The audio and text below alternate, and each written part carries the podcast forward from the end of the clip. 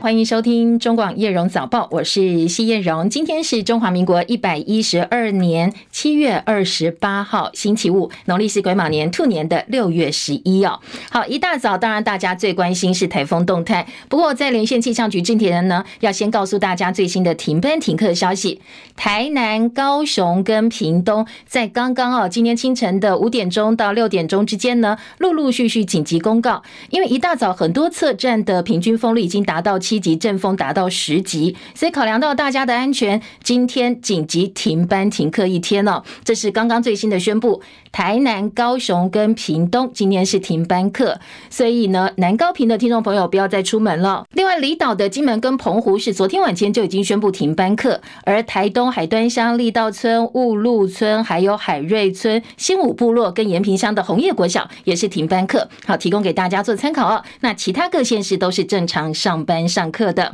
好，当然赶快来关心一下中度台风杜苏芮的最新消息。除了雨势之外，刚才提到南台湾停班课都是因为风力的关系哦。所以到底呢？呃，这个台风对于台湾各地风势跟雨势的影响，实际状况如何？今天白天的预测，还有呢，到底什么时候会解除台风警报？一并请教的是气象局的预报员赵宏先生，赵宏早安。主持人早安，各位听众朋友们，大家早安，大家好。如刚刚主持人所说的，它目前的位置大致上在澎湖的西北西这个方向哦，所以在这个方向的台风的话，在南部地区呢，可能在风雨的部分都会稍微比较明显哦。这种比较明显的风雨，对于南部地区而言，可能在上中午之前都会。比较持续哦，所以提醒大家，在中午之前可能都会有比较明显的强风以及降雨的状况。至于其他地方的话，相较于雨势就没有这么的明显了，基本上只有一些局部性的降雨。风力上的话，可能在桃园以北地区还是要多加注意，会有。八到九级左右的一个强阵风啊，那另外要提就是澎湖跟金门的部分，澎湖的话呢，在昨天清晨是有测到接近十四到十五级的阵风的状况，主要是因为台风眼附近眼腔比较扎实的结构通过澎湖啊，那这个比较扎实的结构到。今天大概九点到十点也会慢慢的接近金门这个地方，所以说也提醒大家，这种比较明显的状况可能在今天上午都还是会持续哦。不过也预估在台湾本岛脱离暴风圈的时间也是在中午左右，也意味着本岛的降雨跟风势在中午过后呢就会逐渐的趋缓了。那至于在澎湖跟金门比较明显的暴风圈，也要可能是要到今天的下午到傍晚左右才会通过，所以说他们的。雨势跟风势可能到傍晚之后呢，才会逐渐的减缓。都到了今天晚上之后呢，各地的雨势就会稍微的比较没有这么的明显，基本上降雨的几率就会变得比较低了。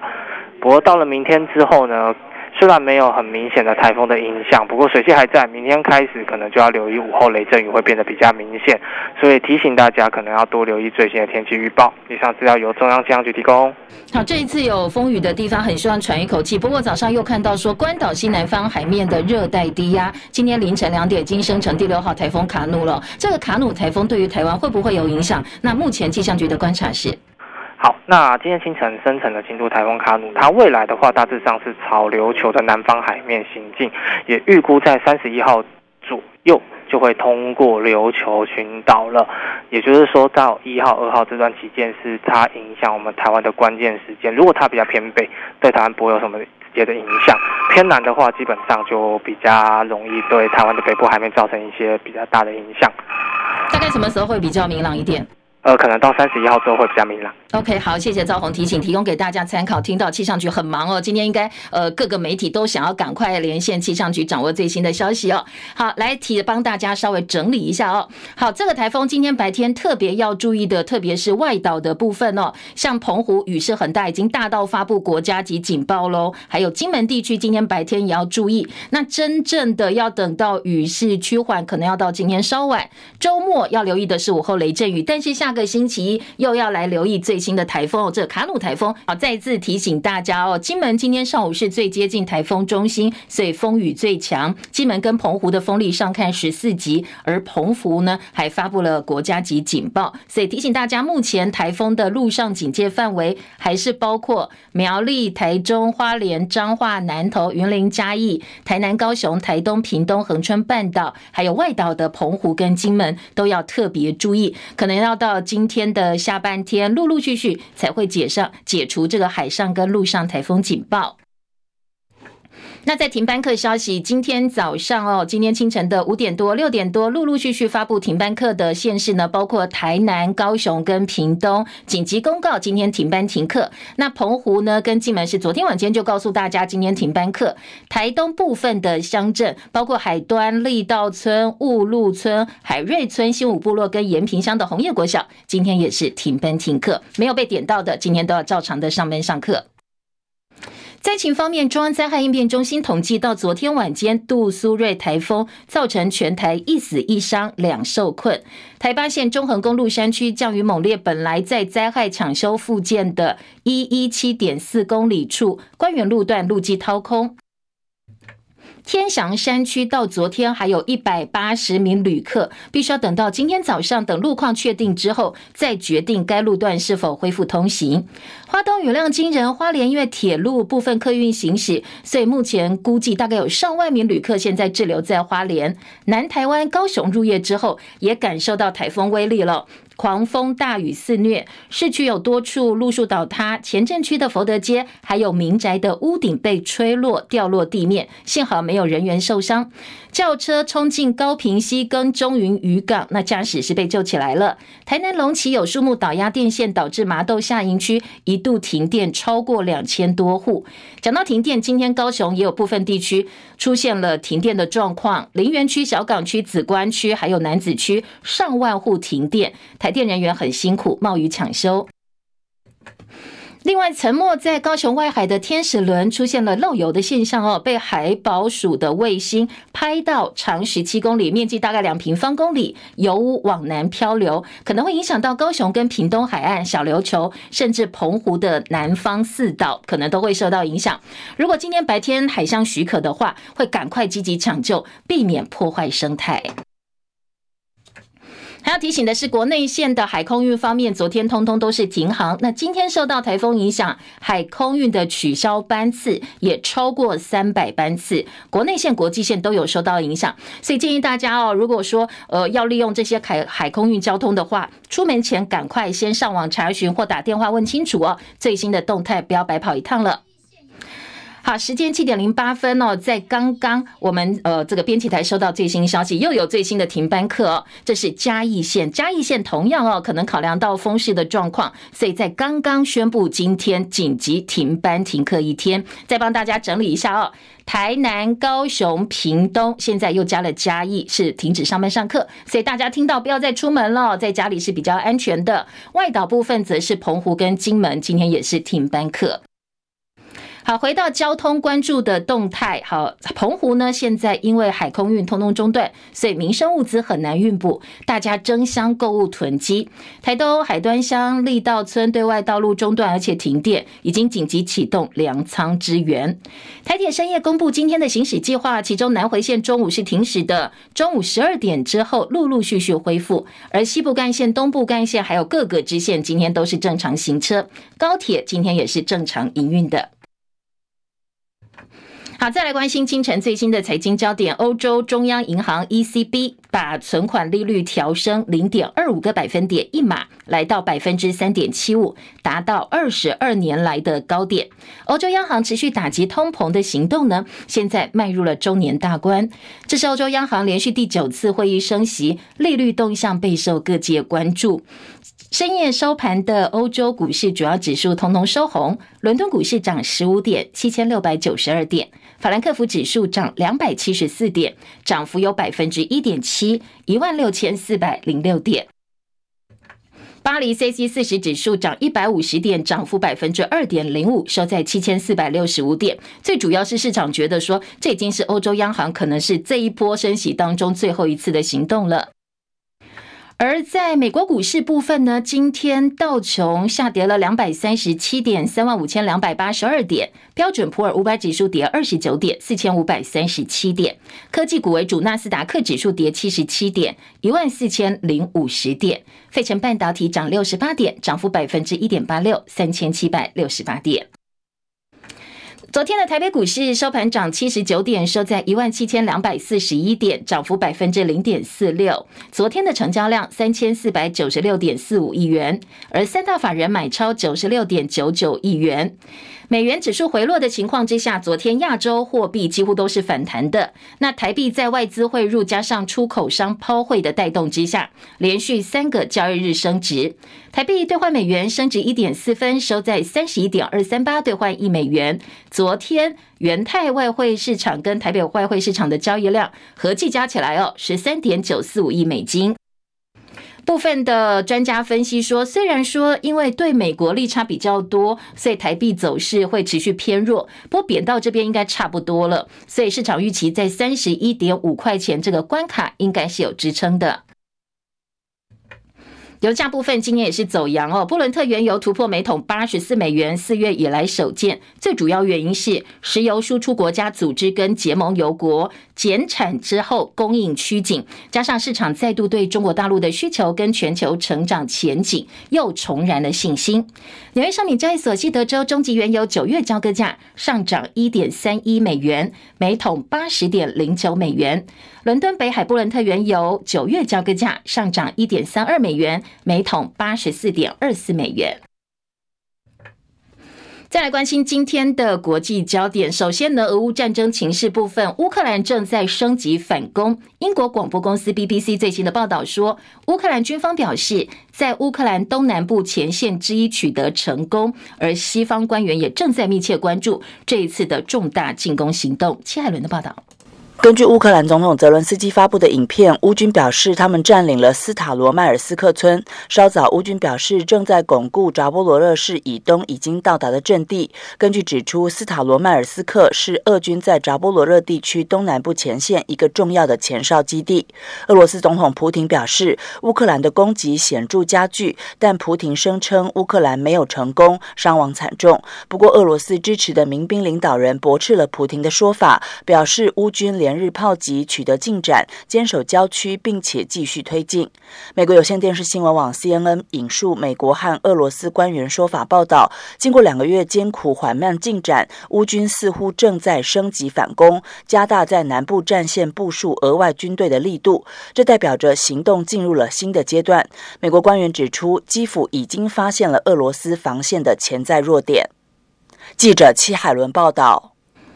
好，另外其他国际关注重点，美国国务卿布林肯跟国防部长奥斯汀分别展开南太平洋之旅。布林肯提出纽西兰参与澳英美三方安全伙伴关系 （AUKUS） 的防务协定的可能性。奥斯汀呢则获得使用巴纽第二大城市拉埃作为基地的保证。不过巴纽总理说，美国在菲律宾、南韩等更靠近中国大陆的地方都有基地，轮不上巴纽当做抗中的第一线。而大陆外交部。发言人毛宁说：“太平洋岛国不是任何国家的后院，而中国大陆没有兴趣比拼影响力。”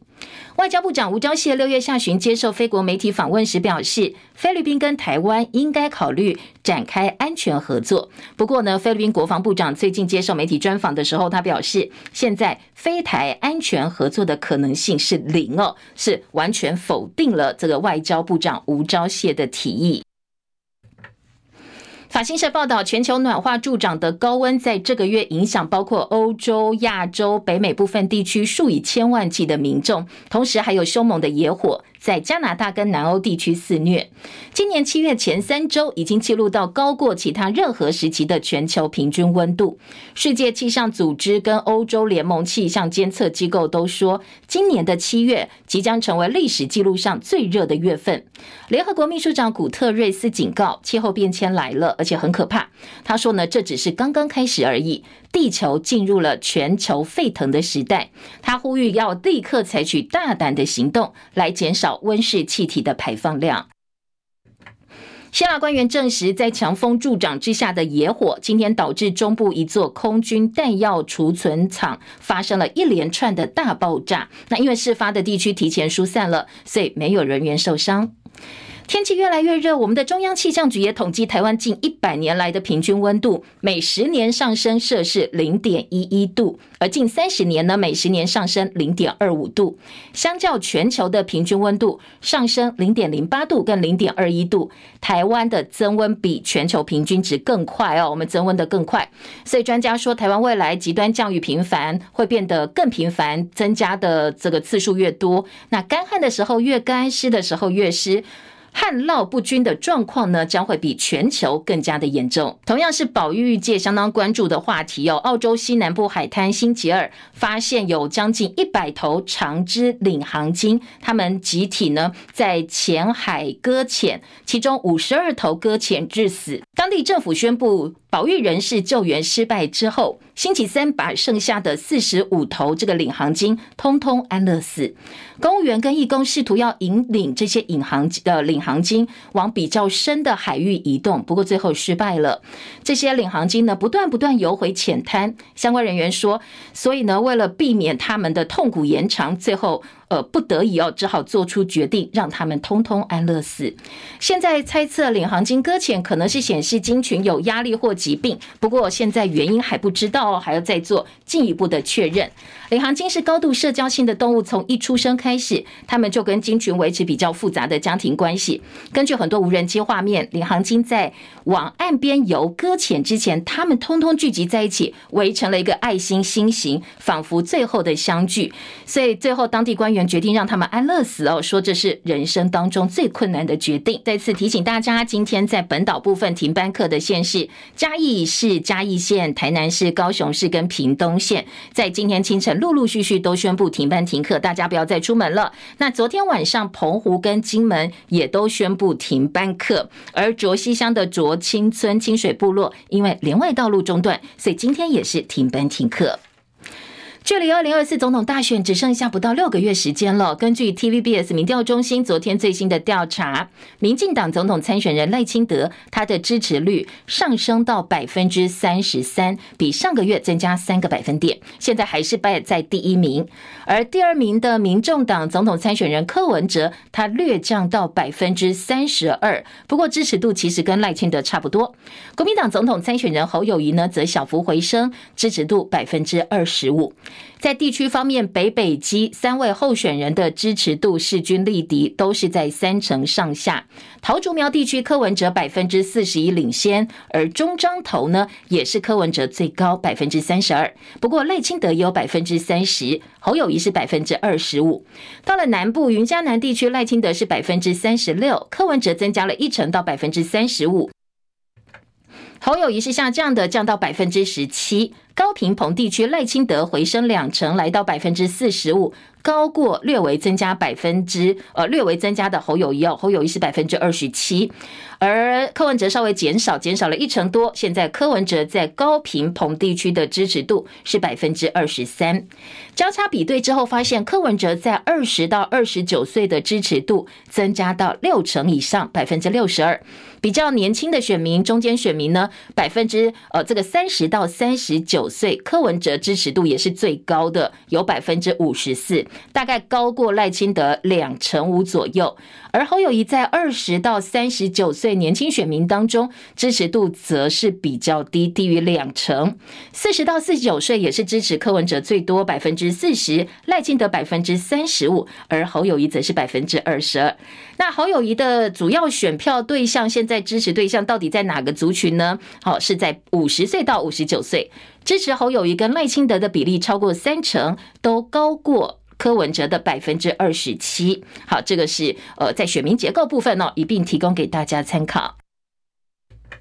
国民党全代会落幕，眼见网内互打变得越来越激烈，那侯友谊的选情又拉不上来哦，所以现在国民党分成侯办、立委选将跟党中央三股势力。侯友谊竞选办公室执行长金溥聪说，他宁愿挺着胸膛倒下去，也不会气饱，还点名炮轰小鸡，责怪言行呢是动摇军心。侯办也力挺金溥聪，强调攘外必先安内。不过很多小鸡，包括挺郭派陈玉珍反呛，应该打民进党，而不是对自己人开刀。蔡正元更酸金溥聪太出头了，反而侯友谊变得像小弟一样，干脆换人选。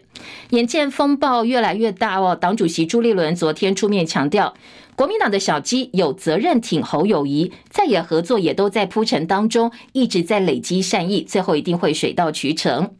资深媒体人赵少康看了有点担心，所以他昨天发文说，民进党哪怕派系斗得再激烈，至少还有一致对外的传统，而国民党总是往内互打给大家看，结果呢是让大家各方看笑话，增加支持者的焦虑，所以他建议侯友谊赶快提出亮眼的政见，赶快把民调冲高，才不会让有心人士有可乘之机。红海创办人郭台铭争取国民党总统提名失利之后，动作频频。他昨天宣布，星期天三十号要展开美国之行和平之旅，预计八月十号回到台湾。希望这一次美国行能够让美国鹰派知道，身为鸽派的他能够帮美国带来一群可以下金蛋的和平鸽。好，郭台铭说，他能够帮美国带来台湾高科技业、制造业在内，包含 AI 等等哦。说大家呢可以共同合作，他也相信他的话，美国人听的进去。另外，对于金溥聪爆料说，过去呃，这个郭台铭曾经问他说，到底是要当 king 呢，还是当 king maker？那后来征召侯友谊之后，金溥聪要帮这个郭台铭当造王者的角色，造王这个郭台铭就没有再回应了。不过这样一个说法，昨天郭董是反击哦，说这样一个想法太落伍了，因为呢，王与造王者的思维是跟民意脱节的。他说这样子会变成造王者灭亡的王。他说台湾需要的不是王，也不是造王者，而是能够低头做事情的公仆。今天的体育焦点来到成都市大运，今天晚间开幕。那台湾呢？我们的中华队已经确保穿金戴银了，稳稳有奖牌。这是射箭反曲弓男子团体赛，我们已经挺进决赛了。接下来看看是穿金还是戴银。而团体项目部分呢？女篮队今天呃，在我们这一届实力如何？继续我们要来听哦，记者陈凯的专题报道。世大运女篮包括七位 WSBL 选手以及五位 UBA 大学球员。前锋徐玉莲文化毕业以后已经加入国泰，跟林蝶以及罗平都是第三次参加世大运，对台北的主场优势记忆犹新。我觉得一七年的氛围我觉得非常好，自己人帮你加油，然后帮你叫你的名字，然后问你觉得那种很振奋。可是如果你我们到了外面的话，其实大家都不知道你是谁，落差蛮大的。出去外面可能就是我们自己要给自己。多一点自信啊！世新前锋林云樺去年被拉进培训队，刚好延期到今年，终于进入正选名单，练习心态更积极。这次是有新进职业队的教练来刁钻我们的一些基本动作，所以我觉得我基本动作有加强的话，对失误率的容错会比较降低一点。因为毕竟，呃，要跟学姐配合，其实心理压力也蛮大的。本届教练何正峰已经带领世新大学女篮拿下 UBA 四连霸。但他还是第一次当世大运总教练。本届平均身高一百七十六点三公分，超过一八零的只有赵云峰，但不到一七零的也只有罗平。何正峰表示，已经是国内一时之选。而球员来自国泰、台元跟电信，还有世新跟北师大，彼此观念整合也是大工程。从小就在国泰体系长大的徐玉莲说，华格纳的风格跟何正峰都不一样。从以前都是教的都是无球边去补位，很少会去有球边去补位，所以。一进入这个四大运的时候，会觉得嗯，会很不一样，所以就是还是要去慢慢的去去适应它这样子。集训只有六个星期，何正峰决定用新的战术代替修改球员现有观念。讲定人来讲了，因为国泰他定的是自己守自己的，他没有三线，可是我们这边要有啊。那你说六周要把防守固定，怎么可能？区域是大家都新的，接受新的观念，所以说他们就成熟度会比定人来得好。这次分组预赛对手是斯洛伐克、巴西跟捷克。巴西拥有 U19 世界杯国手，加上六位 NCAA 现役球员。斯洛伐克跟捷克也都拥有美国大学好手。一七年中华队当地主获得铜牌，一九年去拿坡里也打到第六。何正峰对本届名次没有期待，内容比成绩重要。不管怎么样，就是一步一脚印啊，一场一场。这一场第一场打好，第二场打好。第三场碰到谁，再再拟定策略。本届成都市大运，澳洲放弃三连霸机会，一共十三队参加，中华队要抢下分组前二才能进入八强。中广记者陈凯在台北报道。好，今天晚间世大运的开幕，我们的这个掌旗手哦，现在也出来了，是我们的中华队的排球甜心，中华女排队长廖以仁。那中华队我们这次代表团进场是以 T 字头排序，一百零四个入场的国家。好，其他还有很多新闻呢，我们再等一下半点之后提供给大家，包括今年的大学分科测验成绩今天公布，等一下早上九点钟就可以提供网络跟语音查询了。还还有是呃，在我们的国民法官案子部分呢，台北地方法院第一起的国民法官案要审理酒驾撞死人，到底会不会被国民法官重判？今天下午一点半钟有一起宣判了。中广早报新闻。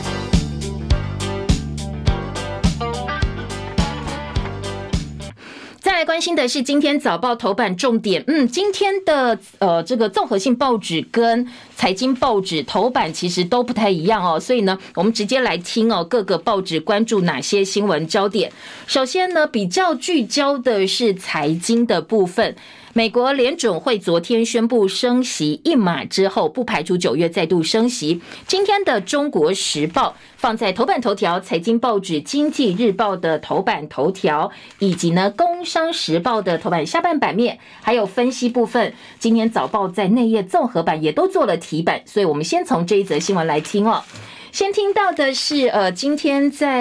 呃《经济日报》跟《中国时报》的头版头条部分。经济日报说，利率调高一码，鲍尔联准会主席保留再升息的可能性。联准会主席呢特别强调，经济有机会软着陆，紧缩的完整效果也没有显现。这是联准会七月决定升息一码之后，提高资金利率区间到百分之五点二五到百分之五点五，已经来到二十二年来新高。决策声明跟主席鲍尔都保留今年底前进一步升息的可能性，强调经济软着。着陆的机会增高。那《经济日报》今天在头版做了表格，告诉你这一次联准会的最主要利率决策的内容，以及可能接下来的影响哦。有一个小表格，《中国时报》呢则说升息一码，利率飙到二十二年来高点之后，距离通膨百分之二的目标还很长。鲍尔坦言，今年之内应该是不会降息了。经济软着陆，美国不再预见衰退，预就是预想哦，不再预想看到衰退。学者说，对台湾的出口力形成压力。好，为什么？因为呢，台湾出口已经连十黑了，所以呢，学者认为台湾以出口为导向。美国现在很多家庭面临房贷、卡债等等压力，接下来可能会排挤到消费支出。对我国出口相关企业来讲，当然压力很大。第四季是耶诞节庆等传统旺季，恐怕会出现出口旺季不旺的可能性。那我们自己第四季出口想要好转的几率，因此也变低了。好，这是呃今天的《中国时报》在头版头条报道之外呢，做了一些分析报道。财经报纸《工商时报》的头版头条说，鲍尔说联准会不排除九月再升息。那在市场的预期部分，昨天一如预期升息一码。欧洲央行也升息一码，存款利率百分之三点七五，来到二十二年来的新高。好，这是《工商时报》今天头版的中间版面。另外，在分析的部分呢，今天呃，在《工商时报》跟《经济日报》都有提到，我们的央行也很担心通膨哦，所以放出了声音上升的升，升息的升。第二季会议记录摘要出炉，多位理事担心物价涨。可能会死灰不复燃，所以必要的时候九月会有因应的措施。而在今天的这个呃《经济日报》内页二版的分析说，九月升息的几率，现在美国联准会的观察以及呢部分学者来解读美国联准会对外释出的风向，说其实大家都看不太明白，好像丢铜板一样用猜的，因为大家都不知道接下来到底会变成什么样子。联合报今天三版是分析说。呃，联储会升息一码之后呢，鲍尔说经济软着陆有机会保留年底再升息的可能性。我们担心通膨复燃，所以九月可能会再度升息。中研院说第四季的出口露出曙光，不过光芒将现未现，好像有又好像没有。景气到底什么时候会脱离蓝灯呢？国发会会说很难预测。另外，在美元利率走贬的情况之下，银行认为仍有高利可图，说呢现在的情况。美国经济表现相对好，所以建议大家继续持有美元相关的理财工具，甚至可以开始布局长天期的债券等等固定收益的资产。好，这是专家的建议哦，大家可以做一个参考。而在特稿部分，今天联合报三版特稿，应翠梅记者的特稿说，经济数据看起来这么糟，我们的政府忙什么呢？忙选举哦，真的是，呃，恐怕是没有办法苦民所苦的。说现在你看哦，我们最近包括中经院、台经院、中研院都把今年全年的实质经济成长率预测大幅下修到百分之一点五六。结果你怎么看呢？通通都是不保二。好，这个不保二，今天嗯，联合报也把中研院的最新经济成长率预测放到头版二题了，说已经下修到百分之一点五六，一样是不保二。连国发会发布的六月景气灯号都出现了连八蓝，种种指标反映出经济真的不好，确立外冷内温的情况。那政府要思考的是，你要做什么来弥补我们的外销不利，不要让台湾失去经济动能。你当然你现在忙选举是可以理解，但是但是不要只忙选举，然后一味的去唱衰对岸，而不是去想一想，如果真的中国大陆陷入通缩的话，跟大陆经济息息相关的台湾，还有我们的出口面临这么大的压力，我们要怎么做才不会让人民真的呃，因为这些种种不利的因素影响到民生，影响到大家的生活？所以提醒政府，真正要做的是这件事情。好，这是呃各个报纸在报道这些经济数据的同时呢，呃，联合报记者对政府提出来的呼吁。嗯，继续来听的是综合性报纸的头版，其他的新闻重点来听联合报。联合报今天的头版头条关心的。的是前瞻轨道建设，前瞻轨道完工率百分之五点三。那柯文哲力批压垮地方财政。来听联合报今天头版头条，关心的是前瞻轨道完工率只有百分之五点三，特别新竹市二三期执行率都是挂他鸭蛋。那在柯文哲部分呢，他针对这个部分痛批我们的前瞻轨道建设拖垮了地方的财政。联合报今天在头版头条的报道当中提到，昨天民众党立院党团开记者会表示，政府推出前瞻建设计划八千四百亿元，轨道建设三十八项子计划当中，完工率只有百分之五点三，不但民众无感，也影响到地方财政。所以联合报就扩大去追查，结果发现说，地方执行前瞻建设进度不一，有些计划甚至执行率是零，而且造成了公共工程流标频传，而且预算垫高等等副作用，引起了很多的批评哦。今天联合报举例是新竹的前瞻轨道建设，包括环线轻轨跟大车站两大计划，第一期评估规划执行率百分之八十七点一七，第二三期得到八千四百九十万元补助，但是从二零一九年到现在，补助款一块钱都没有执行，执行的这些经费的执行率是挂大鸭蛋。那新竹市府的解释是说，因为多次流标影响到我们的进度了。高雄市公务局长杨清富也表示，前瞻工程分布的项目很广，去年因为物价波动严重，缺工缺钱，所以有些工程发包不顺，预算跟不上现实的变化。他们也跟中央反映了，所以至有去年的执行率大概七成，今年的执行率会比较好一点。柯文哲说：“前瞻变成前瞻，那前瞻本来是有远见嘛？哦，这个观瞻的瞻，现在变成前瞻，就是水字边沾到什么东西，变成沾到钱的这个前瞻了，让地方背债。说呢，地方债台高筑，就是我们这些没有远见、没有配套的计划所造成的。”交通部说，地方要提配套自筹裁员，地方争取前当轨道建设呢？接下来交通部的立场说，你来争取，你就要自己提出你的自筹裁员计划哦。好，这是联合报头版的报道。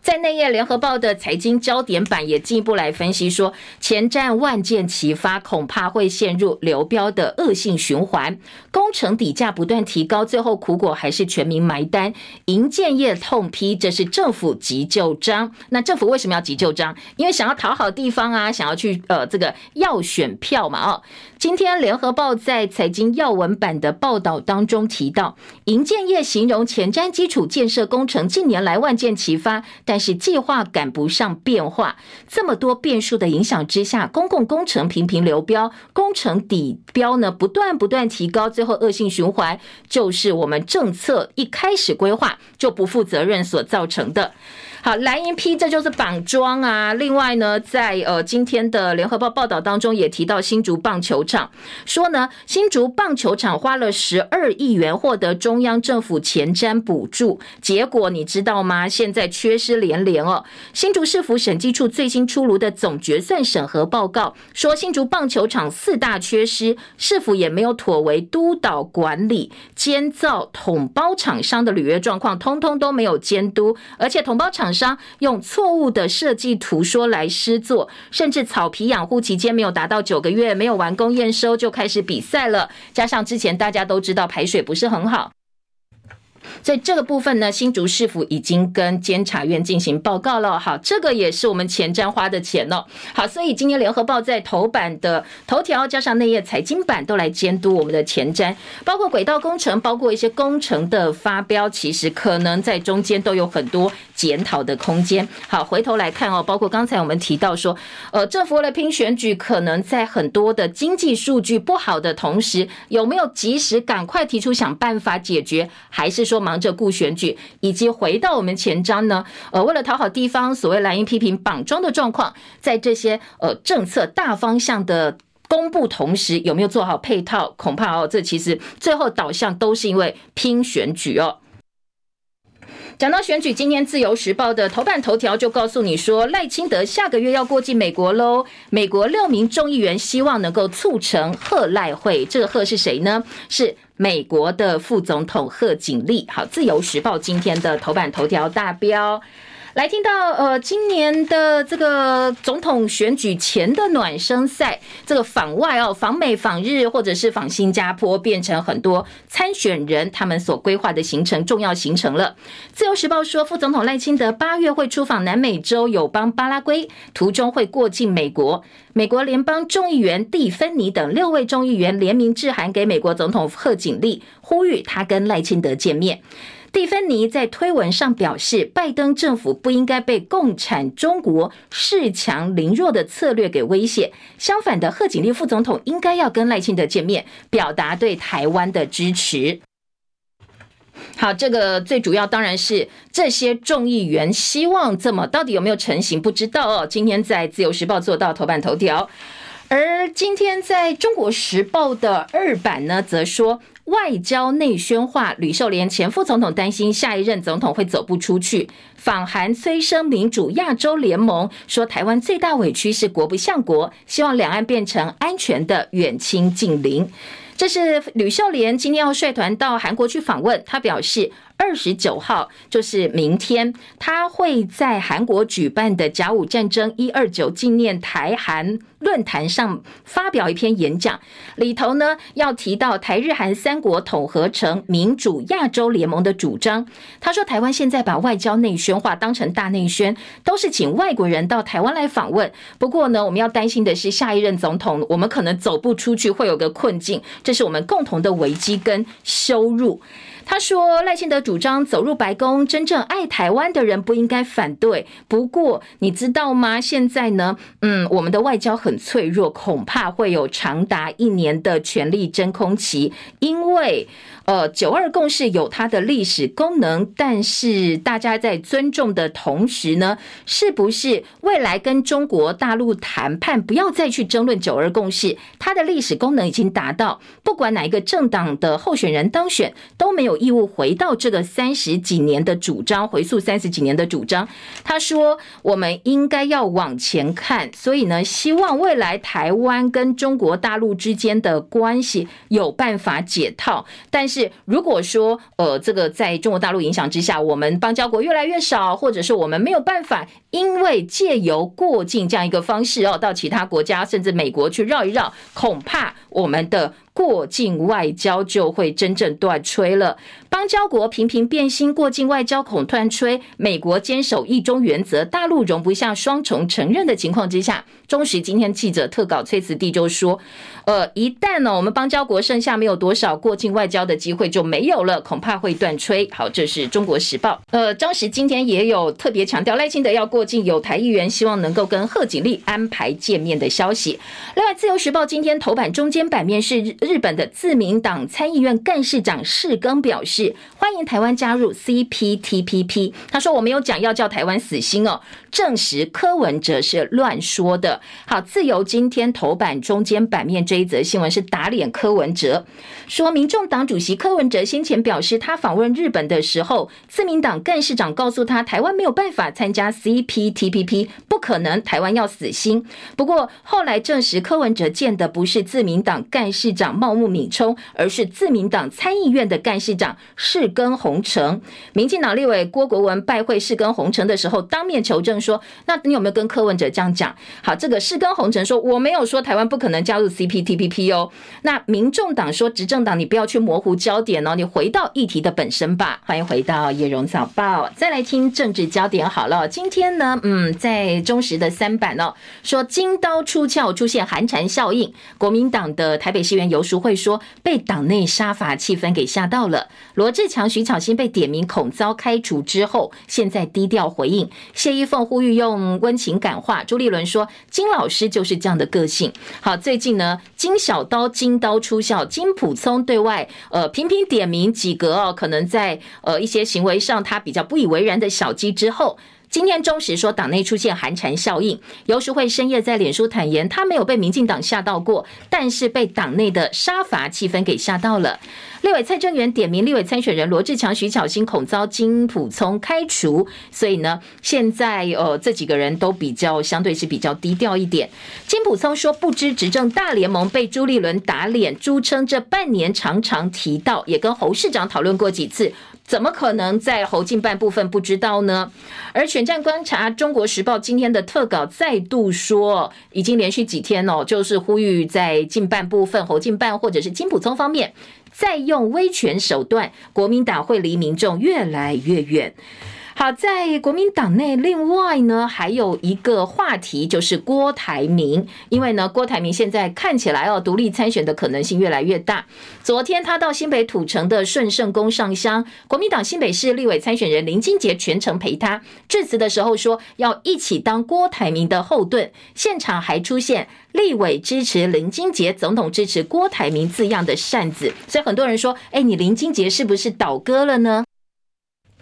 国民党主席朱立伦说，立委参选人必须要符合党员的规范，如果劝不听就党纪处分。林金杰说，我跟郭台铭同台，我事前有跟侯进办报备过，但是侯进办又打脸说，呃，林金杰的说法跟事实不符，我们没有收到相关的讯息。新北市党部今天会开考机会，要求林金杰说明。那林金杰态度也很硬哦，说呢要开闸就开闸，我没有错，我做的是对的。侯办警告说，哎，不要当墙头草哦，可能呢会被考纪会审议。好，今天中时另外一个话题说，新北市是侯友宜的本命区，但是却接连传出铁杆侯家军阵前倒戈。除了林清杰跟郭台铭同框，常常在绿营政论节目帮侯友宜辩护的新北市的市议员叶元之，也出现在郭台铭的造势场合了。所以今天在中时的报道说，哎，铁杆侯家军可能是不满被冷落，所以现在要开始反弹了。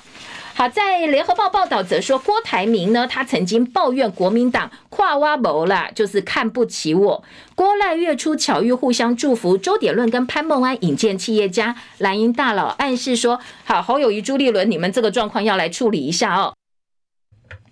郭台铭独立参选箭在弦上。昨天他说，立法院的前院长王金平一辈子是他的关公兄弟。不过，联合报新闻幕后说，王金平早就拜托以关公精神劝退郭台铭，但是郭台铭没有办法放下执念，甚至还用台语说，国民党就是跨挖谋啦，所以我必须要有所动作。而今天在哦这个联合报的报道呢，引述说，呃，到目前为止哦，郭台铭的态度到底是什么？问郭台铭办公室没有得到正面的回应。而记者陈平的特稿说，蓝营放任小鸡蹭科黏锅，终将自食恶果。今天成品特稿的观察是说，国民党中央，如果你还在跟呃柯郭切割还是整合之间挣扎的话，对党籍立委参选人这种缺乏核心价值的做法继续束手不管，恐怕以后会变成压垮国民党的一根一张骨牌。国民党比谁都清楚，过去新党亲民党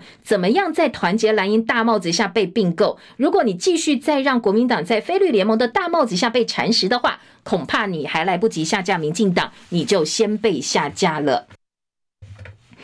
另外，在呃，今年联合报的社论则是批评郭台铭，说郭台铭你追逐总统梦的手段会让选民不安呐、因为呢，你大挖蓝营的墙角，不管台中颜清标、云林张荣味、屏东周典论，都是传统地方家族的派系势力，未必是国民党改革力量。你如果只依赖这一种传统政客派阀支持，欠缺挑战执政党的说服力的话哦，那欠缺改革的宏大跟这个正当性，恐怕也会让选民不安。联合报另外呢，则是来报道的是二版劳动团体说，劳保年金改革政府空转，给付不足，而且濒临破产。行政院说会继续。拨补跟检讨，学者说，我们早就知道这个蔡英文不敢去动劳保，因为劳保基金去年潜在负债有十二兆，恐怕在二零二八年就要破产了。在这样情况之下，工斗团体不满劳保年金给付不足以支付劳工退休生活的需要，而且政府的改革完全没有进度，